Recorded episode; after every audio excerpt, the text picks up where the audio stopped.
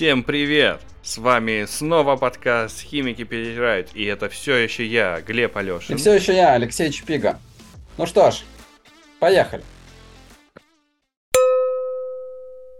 Давай, Леш, рассказывай, какие изменения у тебя произошли? Да, радостно сказать, что третий выпуск подряд я оказываюсь в каком-то новом месте.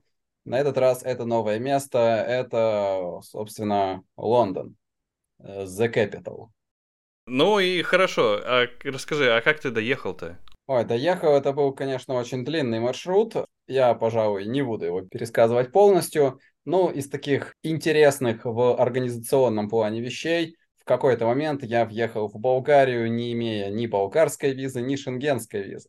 Потому что хорватская виза, национальная хорватская виза, все еще замечательно работает для въезда в Болгарию.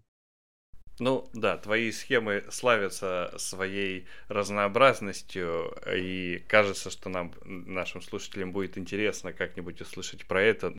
То есть ты сейчас в Лондоне, и значит ты уже работаешь? Так и да.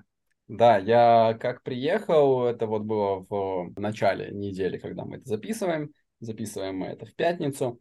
И вот я приехал в понедельник этой же недели и тихо, мирно пошел себе в школу, начал знакомиться с людьми, еще через день начал еще больше знакомиться с людьми. То есть ты пошел в школу в этот же день, как приехал? Ну да, собственно, я физически пришел. То есть э, вести ничего не вел, э, но было бы странно, если бы я приехал э, в около обеда и не пошел знакомиться, собственно, с коллективом. Да и мне самому это банально было очень интересно и уже таки хотелось, не терпелось. А, так что вот, пришел, так приятно было. Все радостно говорили, что типа вот, а, это вы. Наконец-то Чипига приехал в Великобританию. Именно так, да. Ну расскажи, вот первый день ты вот пришел, и что там говорили? В первую очередь мне провели такую небольшую экскурсию по зданиям. Здания, кстати, довольно интересные. Определенная история у одного из них прям есть. То есть это бывшее административное здание соответствующего там района Лондона, и к нему там на небольшом, очень-очень небольшом э, расстоянии пристроено совсем новое, просто в таком же стиле. Провели такую экскурсию, примерно показали, что где находится. Разумеется, в первый день я ничего такого не запомнил, э, но мне и сказали, типа, это нормально, что вы ничего не запомните. На сейчас, вот уже пятый день прошел, ну, в целом я узнаю некоторые ключевые места. Вот. В какой-то момент, когда мне можно будет там ходить, я изучу это более подробно. Потому что пока что... Что значит э, можно будет ходить, прости? А ты сейчас там не ходишь или что? А, ну вот пока что довольно долгое еще время, то есть на вскидку минимум несколько недель мне нельзя перемещаться по школе без сопровождения. Это Почему? Вот связано. Это связано вот с определенными регуляциями, то есть правилами внутренне британскими. Тут нужно пройти э, определенную процедуру, которая называется DBS. Это нечто типа очень-очень-очень продвинутой здешней справки о несудимости, именно местной. Но ее подвох в том, что вот, чтобы на эту процедуру податься, нужен здешний адрес а до получения местного адреса мне еще сравнительно далеко, собственно, вот эти самые, ну, минимум две недели, наверное. Так что вот когда получу, когда пройду это все, вот тогда мне можно будет спокойно ходить одному без сопровождения. Пока что, ну, собственно, я так чувствую себя чем-то средним между грузом и очень-очень-очень э, такой смышленой, смышленым домашним животным. То есть оставлять его одного нельзя, нужно обязательно передавать из рук в руки. А, собственно, уроки у тебя начались какие-нибудь? Да, да, уроки вот начались со среды. То есть э, в понедельник я просто познакомился, во вторник я уже полноценно полдня с раннего утра и до обеда непрерывно общался с э, разными сотрудниками, слушал разные там какие-то важные вещи для э, работы. Ну, а со среды уже, собственно, приступил. У меня два дня на этой, ну, на этой неделе э, должна была быть забастовка метро, в ходе которой, ну, кажется, что чуть ли не во всем Лондоне не должно было ходить метро. И это повлекло за собой то, что всем ученикам изначально сказали, что занятия будут в онлайне. Надо мной не то, ну, не то чтобы шутили, скорее так сдержанно сочувствовали, что типа вот там первый рабочий день и сразу так сложно в онлайне. Я просто в этот момент внутренне, конечно, хихикал, потому что вот уж кого сложно испугать проведением уроков в онлайне, так это меня сейчас. Это точно. Вот. Тем не менее, потом эти забастовки были отменены буквально за несколько часов до конца вторника. Так что в итоге все-таки нет. Вполне себе, вполне себе в офлайне пришел и с там, группами начал знакомиться. Отлично. И как тебе ученики? Приятный очень, э, то есть мне понравилось. Из э, такого, что я немножко не ожидал, это что, например, когда я вот начал смотреть по списку, там перекличку устраивать, в России, в принципе же как, что типа обычно называют там фамилию и все. Там, Иванов, Петров, Сидоров. Я всегда старался добавлять, добавлять этому какое-то такое личностное измерение, и там условно не Иванов, а там, Иван Иванов, Петр Петров. Но когда я начал тут э, говорить имя, фамилию, то в какой-то момент я почувствовал, что на меня как-то странно смотрят, я не придал этому э, какого-то значения, а в четверг осознал, что не так. На меня так странно смотрят, потому что я, в принципе, зачем-то называю фамилии. Да, именно. А зачем? То есть, как бы, ну, хорошо, да, у нас есть фамилии, они даже записаны, но называть-то их ну, зачем? Тут вообще, да, не, на, не называют фамилии учеников, и на самом деле многие ученики не знают, как друг друга фамилии в принципе. И... А у вас нет бейджиков? Нет бейджиков у нас, да. А, ну, а уч... стоп, у нас, у нас же тоже нет. Я у учеников нет. Это. У учеников нет бейджиков, а у учителей GDPR, есть. GDPR, типа? Ну, это европейские законы о перс-данных. Ну, точнее так, это евросоюзовские законы перс данных, так что я... Так что аналог GDPR. Ну, не знаю, в общем, какие там законы, но суть в том, что, да, ученики друг друга фамилии очень редко знают. И да, когда перекличку устраиваешь, никогда не называешь фамилии. Э, я даже, когда по списку смотрю, вероятность того, что в классе будут люди с одинаковыми фамилиями, типа какой-нибудь Уильямс или Мэтьюс или какой-нибудь еще, она больше, чем вероятность того, что люди будут с одинаковыми именами. Потому что имена, они очень такие разнообразные, а фамилии не очень разнообразные. Интересно, кстати, у меня вот э, не так, потому что и фамилии, и имена разнообразные, и то, и то. Uh-huh. Э, и по-хорошему я-то что? Я был только рад, что мне не нужно называть фамилии. Проблема же еще в том, что а, ты смотришь на фамилию и не понимаешь, а на каком языке ее читать, по каким а, правилам произношения, потому что в нашей школе очень-очень-очень силен компонент французский в дополнение к английскому. Фактически это скорее даже не то, что в дополнение к, а это добрая половина, если не больше. И, например, а, если два человека, ну, два сотрудника общаются друг с другом, то с огромнейшей вероятностью они будут общаться между собой на французском, а на английский перейдут, скажем так, в моем случае, чтобы, если нужно, чтобы это понимал я. Потому что просто для очень многих учителей родной язык именно французский. Итак, мы подобрались, собственно, к теме выпуска. Куда мы все-таки попали? В какой системе мы оказались?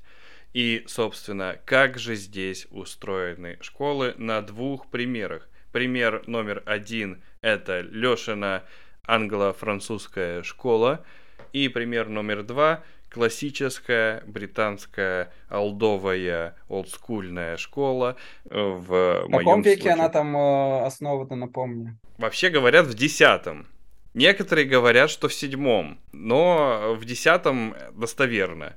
При этом она была основана в десятом, потом что-то э, какая-то была история во время Генриха VIII, когда Генрих VIII ее пере, переосновал заново. Точнее, он не переосновал заново, он расформировал монастырь в Или и весь монастырь или такой, а давайте здесь будет школа. А там уже Интересно, была школа. это как-то связано с какой-нибудь из его жен? Не, ну это... для школьного проекта, конечно. Ну, вообще, наверняка там какая-то история. Ну, в общем, короче, Генрих VIII переосновал эту школу заново. То есть до этого была она как бы школа при монастыре, а сейчас она школа от имени короля основанная. То есть там есть какой-то даже Royal Charter, или как это они называют. А, ну Очень... да, она же Kings. Да, и она поэтому называется Kings, как, собственно, много школ тут называется Kings, но просто они разных кингов. Мартина Лютера, Кинга, там. Мартина Лютера.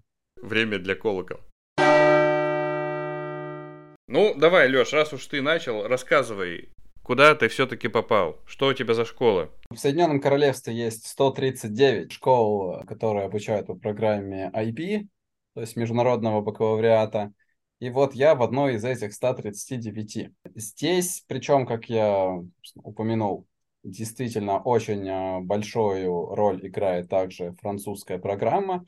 То есть по моей такой нулевой оценке где-то 50 на 50 есть э, британская, ну или IB-шная программа, и на какой-то очень равной э, позиции программа, собственно, французская, соответственно, с французскими экзаменами в конце. Какой-то британский компонент в ней присутствует на какой-либо из ступеней? Британский, да, точно присутствует. То есть это как раз таки экзамены GCSE, то есть это классы 10 и 11 для связи с российской системой образования от номера класса, от номера года можно вычесть 2 и получить, каким классом это было бы в России. То есть, например, Year 13 – это 11 класс, или Year 9 – это седьмой класс. То есть, проще говоря, в Англии учатся на два года больше, но заканчивают э, в том же возрасте. То есть, начинают учиться с 5 лет, и в 5 лет это будет, грубо говоря, первый класс здесь, и в 18 лет это будет уже 13 класс – когда заканчивают то, что в России было бы 11 классом. Ну, а для э, французской системы там, кстати, там, кстати, другая, там даже нумерация другая, она в обратную сторону идет. Что? Да, я попытался спросить об этом начальницу, что, типа, вот, как так, она просто сказала, типа, вообще не думай об этом, что, типа, это вот, ну, вот во Франции это так. И то есть, да, например, K3M это, ну, то есть 4 EME пишется как, это вот типа номер класса, и это соответствует э, девятому году британскому, то есть условно там седьмому классу. А дальше как бы пер, перед этим 5 схем, я не готов сказать, пытаться это произнести на французском, но, короче, пятый это восьмой год, а шестой это седьмой? А так далеко я не заглядывал, но я точно помню, ну, собственно, из документов мне просто важно 4, потому что, ну, КТРМ, потому что их я точно веду. А, вот, поэтому просто то, что рядом оказалось, то я и запомнил. Вот 5, 4, 3. Кстати, у меня нет идеи, что будет, когда закончатся цифры, типа 2, 1, потому что ощущение, что до 13 года это так и не добирается. Да, странная, интересная и запутанная система, в которой нам предстоит еще только разобраться. Да, вот повод, кстати, да, потом поспрашивать. Ну, хорошо. А тут у меня недавно спрашивали, когда мой сын Арсений закончит начальную школу. Я, э, на самом деле, не нашелся, что на это ответить, потому что здесь, наверное, стоит сказать про то, какие ступени у здешнего образования. Ты упомянул уже GCSE. Если при, проводить прямую аналогию с э, российским образованием, это было бы выпускные экзамены после 9 класса, которые сдаются, ОГЭ, да? Такая прав- правильная же получается аналогия. Ну, того. аналогия, по сути, да. Единственное, что я уж не знаю, наверное, сейчас это не, О, не ОГЭ, а... ГИА. Короче, там ГИА, ну, короче, да, там как, как-то только не переименовывали. В общем, экзамены после девятого класса за два года до конца школы. Экз, да, экзамены после девятого класса. Вот. Здесь, в принципе, нормальная аналогия. И потом, после одиннадцатого класса, они могут пойти на 12-13 класс учиться, и там сдают A-level, то есть как бы ЕГЭ. А что до этого, оно не так э, очевидно параллелится с российским образованием, потому что здесь в целом образование делится на 5 ступеней 5 так называемых key stage ев, то есть по сокращению будет KS. KS1 это, соответственно, первый второй год. В KS1 э, люди учатся с, примерно с 5 лет до 7. Можно, наверное, запараллелить это как э, подготовительные группы в детском саду, что ли. Но они при этом там не проходят то, что в подготовительной группе в детском саду. Они там проходят там, нормальную математику, там, умножение, деление, уже знакомятся с ним. Дальше, Case Stage 2. Это, собственно, года с 3 по 6. Дальше, Stage э, 3. Это получается у нас э, года с 7 по 9. Дальше Case Stage 4 это с 10 по 11. И дальше Case Stage 5 это с 12-13 года. Такое примерно деление, но можно, в принципе, выделить Case Stage 4 и Case Stage 5, потому что на Case Stage 4 у нас э, сдается GCSE, там 10-11 год считается как подготовка к GCSE экзаменам, а э, на Case Stage 5 сдаются A-Level. Но и тут тоже границы не то чтобы супер э, фиксированы, потому что у нас в школе, например, э, старшая школа начинается с 9 года, то есть это последний год Case Stage 3, но э, программа, получается, как бы едина на этот последний год Case Stage 3 и на Case Stage 4. GCSE сдается после этого всего. То есть параллели, они не то чтобы э, супер прямые. По-разному это может быть разделено в частных и в государственных школах. Тут я рассказал, как разделено в нашей э, школе. Это у нас получается частная школа. В государственной школе там, четко, там более четкое деление. Например, э, у Арсения в школе, в которой он ходит, эта школа будет у него с первого, ну, то есть в его случае со второго, по шестой год после шестого года они заканчивают эту школу и идут в другую совсем школу. Там просто в этой школе больше дальше нет классов. Коллективы при этом, получается, собираются с нуля. Да, с нуля собираются, все. То есть после шестого года они уходят э, в другую школу и, ну, вообще могут по разным школам раз, разойтись. Ну и большинство дальше после шестого года либо идут вот, собственно, в нашу вот Кингс или э, школу, либо э, тут есть государственная школа, называется или колледж, но, соответственно, она с 7 по 13 год, получается, идет. Или колледж, или нет.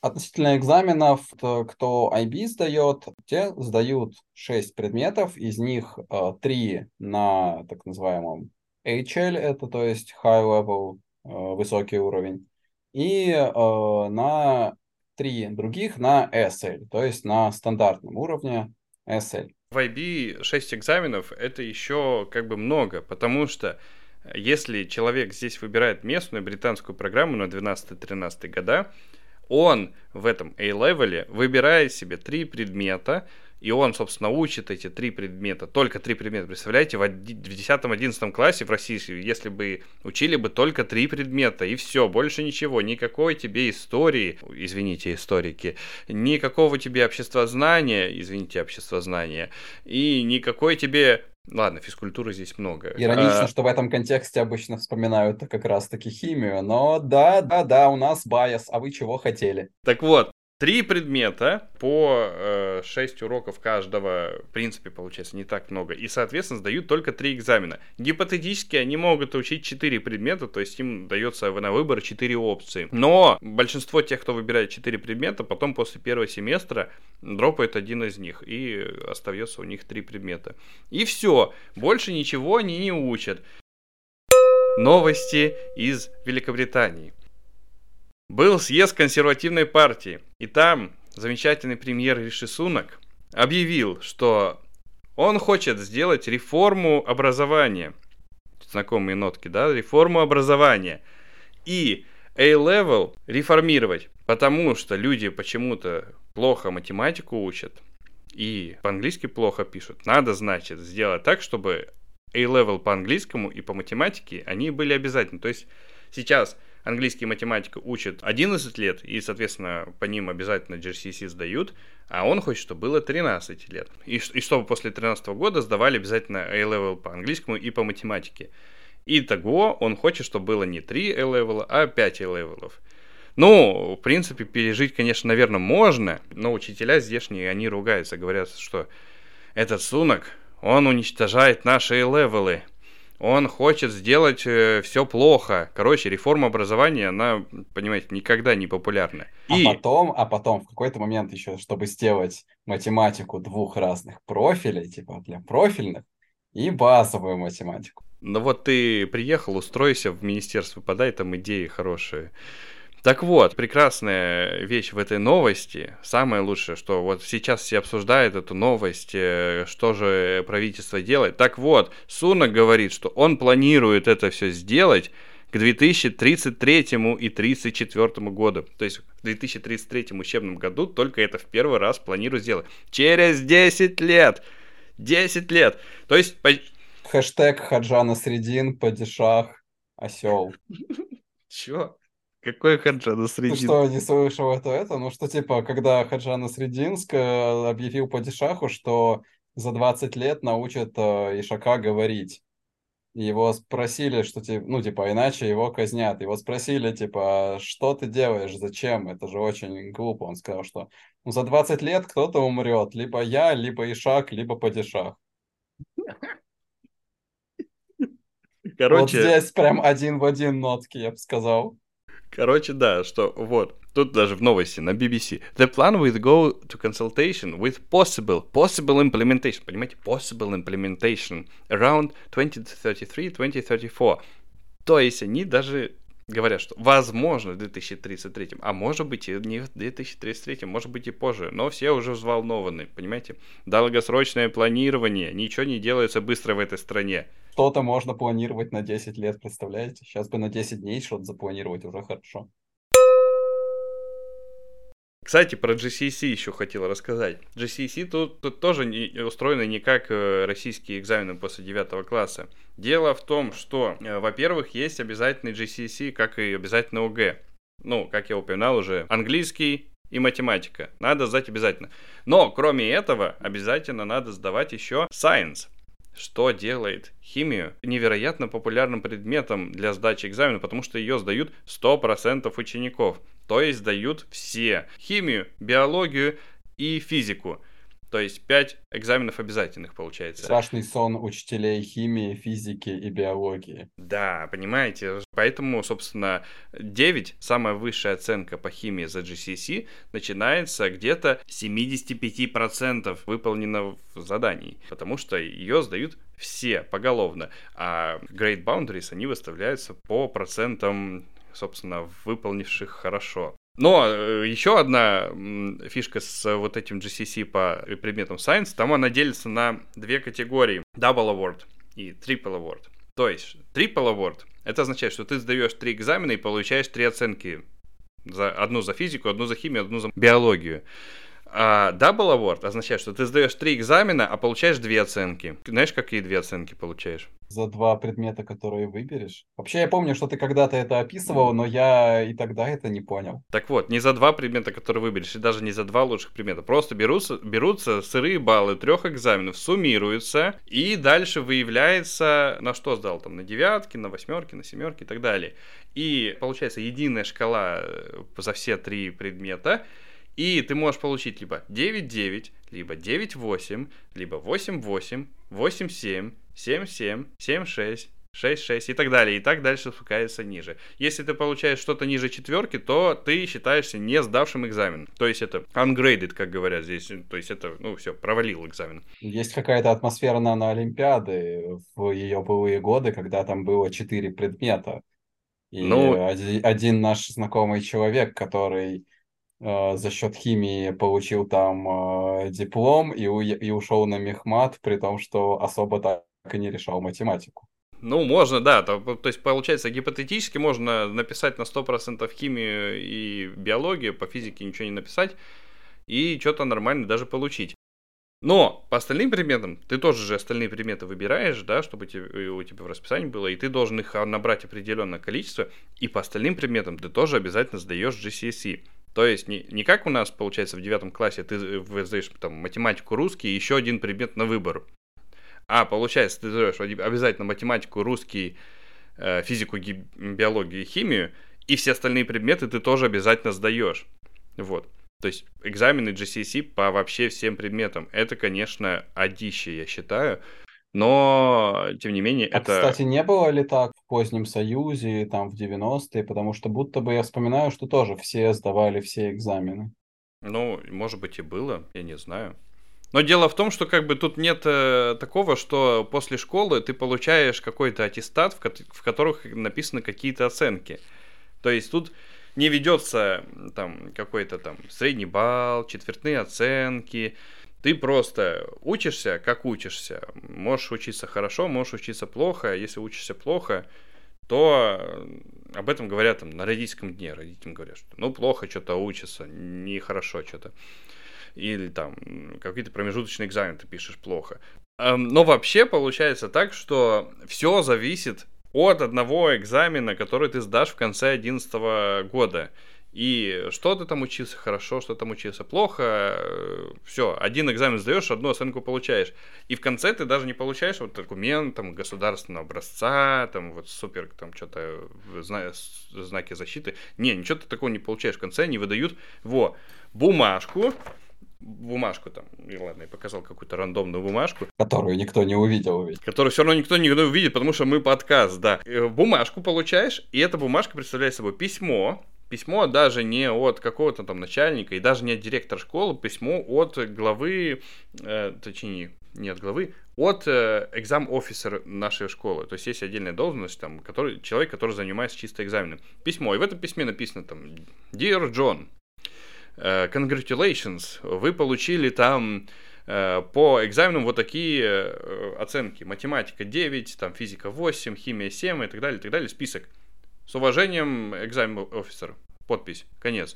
Все, это подтверждение того, что ты сдал экзамен GCSE на вот такой вот балл. Документ об окончании школы.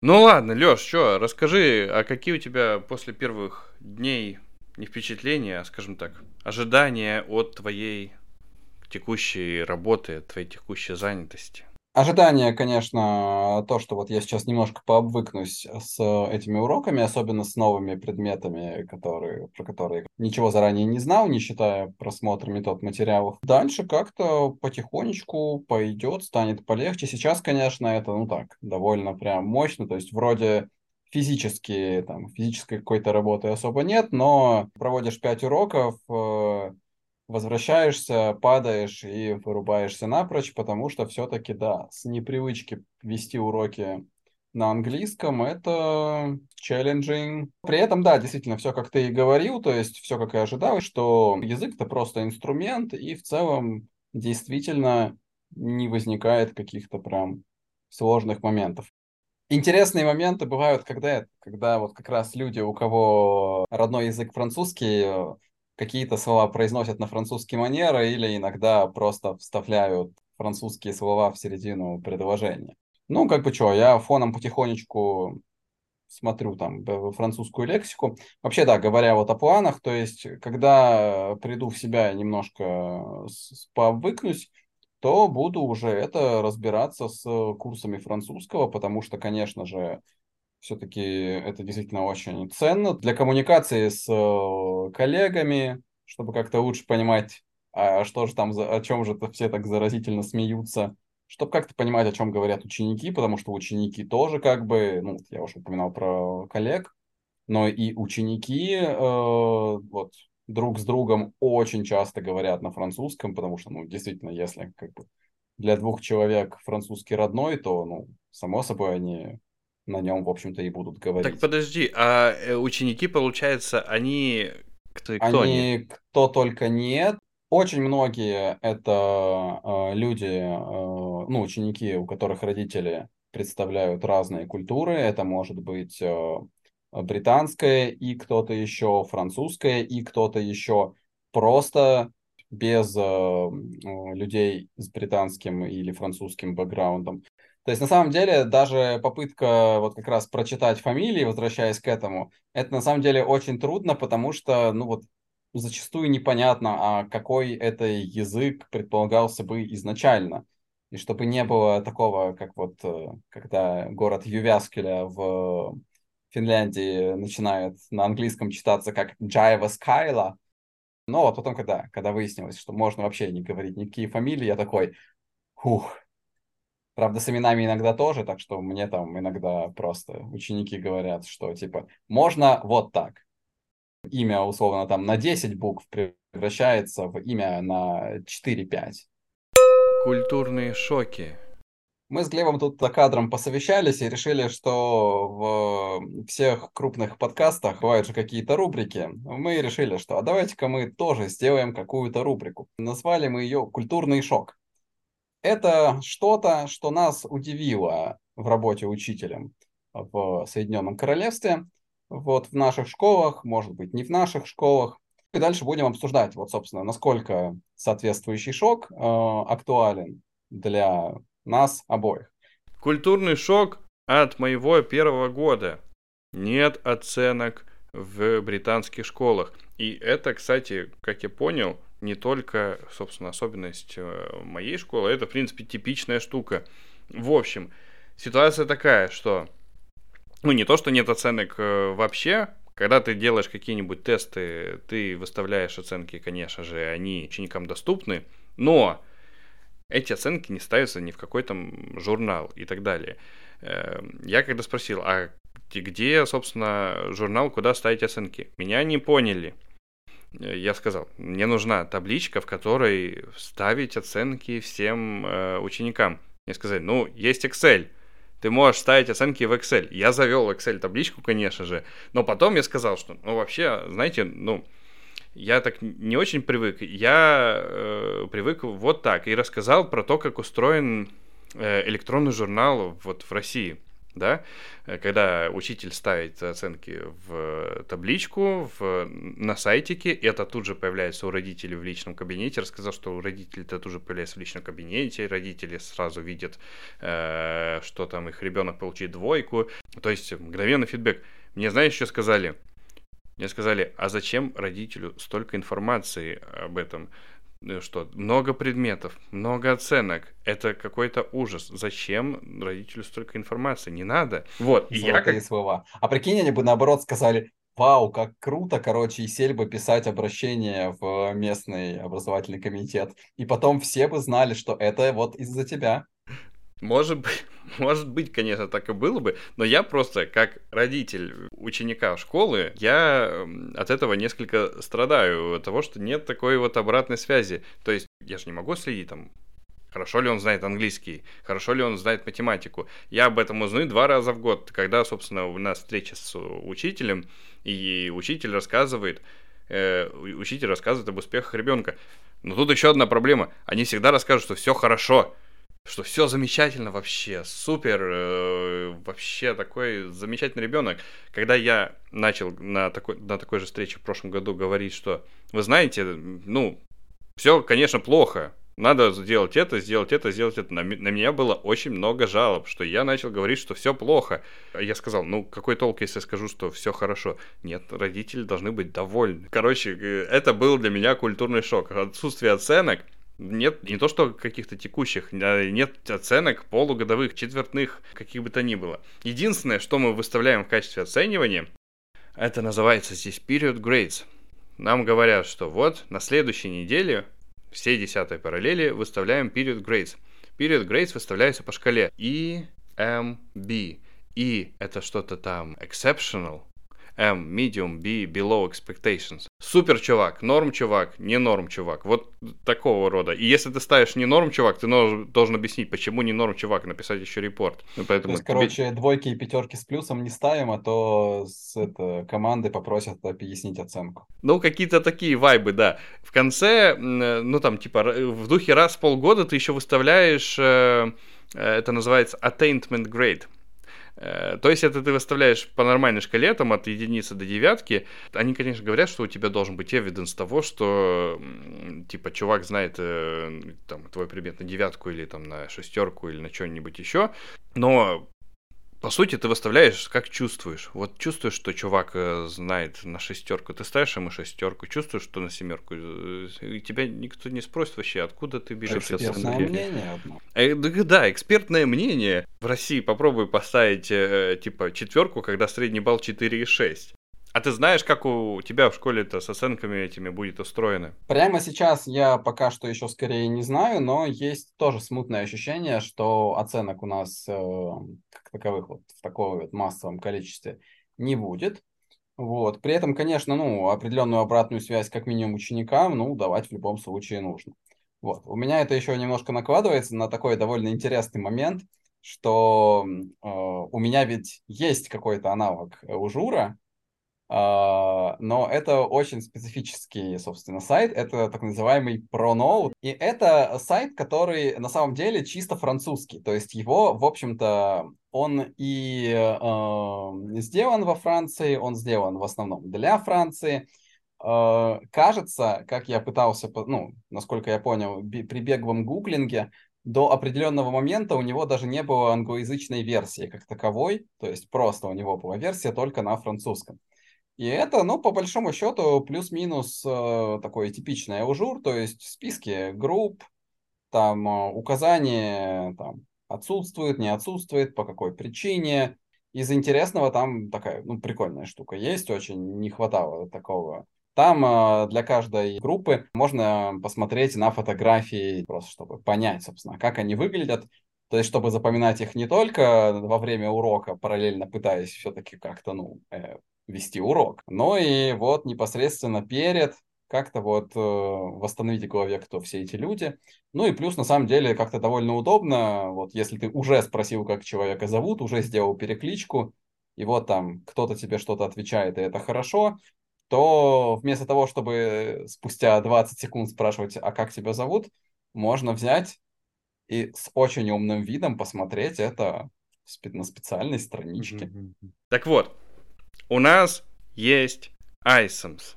Ты с ним, конечно же, знаком. Какие у тебя впечатления от Айсомса, напомни? Травмирующие. На самом деле, после года с Айсомсом, я думаю, что это замечательная система. Но, возможно, это стокгольмский синдром, я не знаю. Э, это система, э, интерфейс у нее, ну, где-то года из 98-го.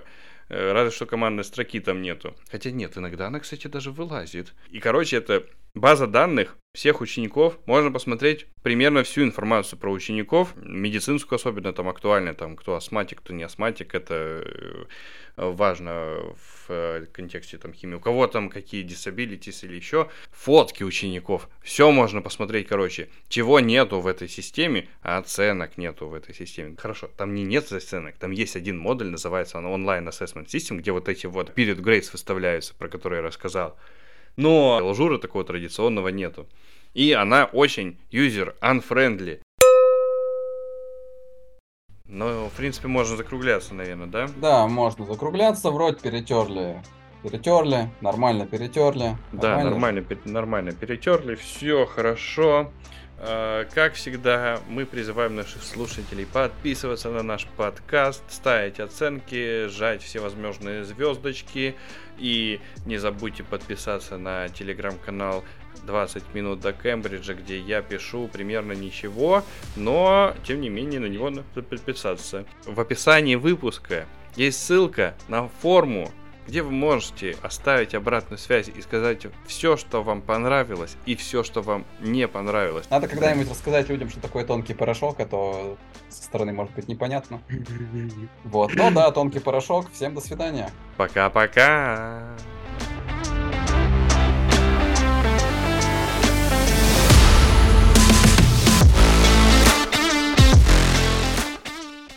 По A-левелам единственная разница, что это еще заносится в базу, в базу данных ЮКОС, и, в принципе, университеты могут это официровать. Базу данных, простите, ЮКОСа? Вроде его же продали. ЮКОС это UCAS. University, University что-то там Application Service. Э, не помню, как Байкал Финанс Групп, я пытался вспомнить название этой чудесной организации с 10 тысячами рублей. Короче, да, вот капитала. Юг, UCAS знает все про оценки э, британских школьников. И... Блин, а, я надеюсь, у них сайт оценки.ucas.ру Ужас.